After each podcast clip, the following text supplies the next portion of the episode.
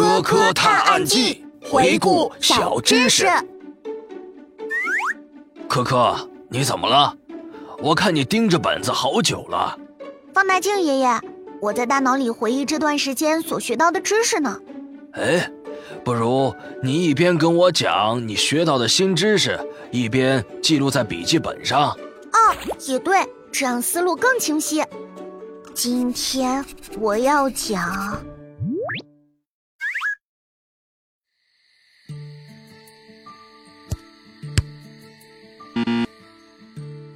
长时间在高温环境里劳动或剧烈运动时，容易导致身体产热与散热失衡。要是得了热射病，可能会有神志障碍、脏器衰竭的危险。热射病可以说是致命性疾病哟，所以小朋友们，夏天高温时在室外还是要控制运动量，尽可能少去高温的室外。每到夏天，蚊子就开始嗡嗡嗡的围着我们，甚至还会趁我们不注意给我们送来大红包。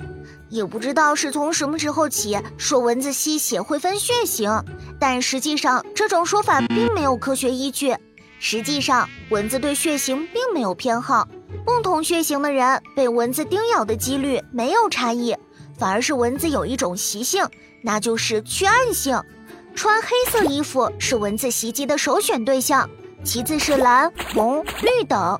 蚊子不爱叮穿白色衣服的人，所以小朋友们快告诉爸爸妈妈、爷爷奶奶，不要相信蚊子吸血分血型的说法哟。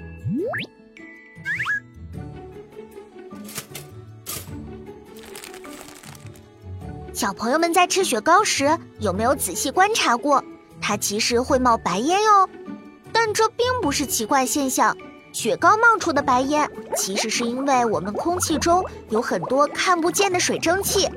当这些水蒸气碰到冰凉的雪糕时，就会在周围液化成小雾滴，形成一团团烟雾状。经过光线的照射，就成为了我们看见的白烟啦。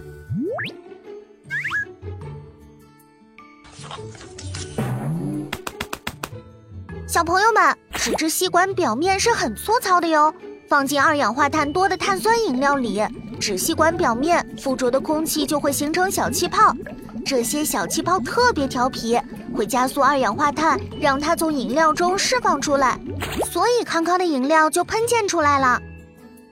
放大镜爷爷，今天的知识也好有趣啊！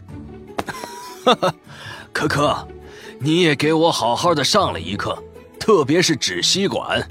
纸吸管和碳酸饮料果然没有办法好好相处呢。可可呀，也好在你给大家讲了。我想小朋友和大朋友在平时使用纸吸管时，一定都会更加注意的。